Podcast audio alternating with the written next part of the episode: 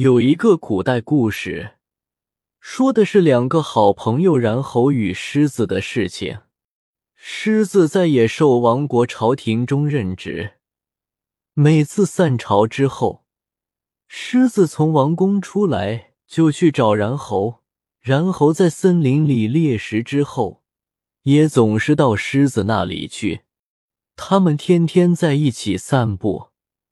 路上经常刀贯于自由自在的谈论各种事情，统治和公民权、朝廷及其机构、法律及其权限、宗教和各种教派、贫与富、国家的盛衰、各种教育、激进与富足、领导及其成就。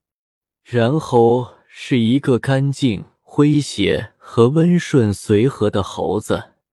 一天，他突然说出了对狮子某项提议的不同意见。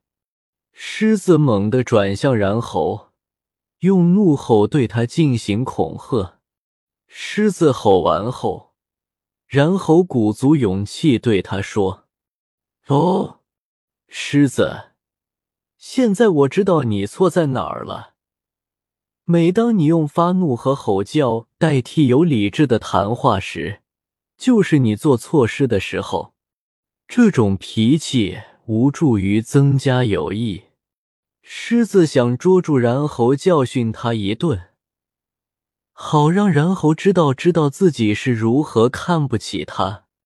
但是然猴已爬上了树，正在树上向着下面的狮子笑。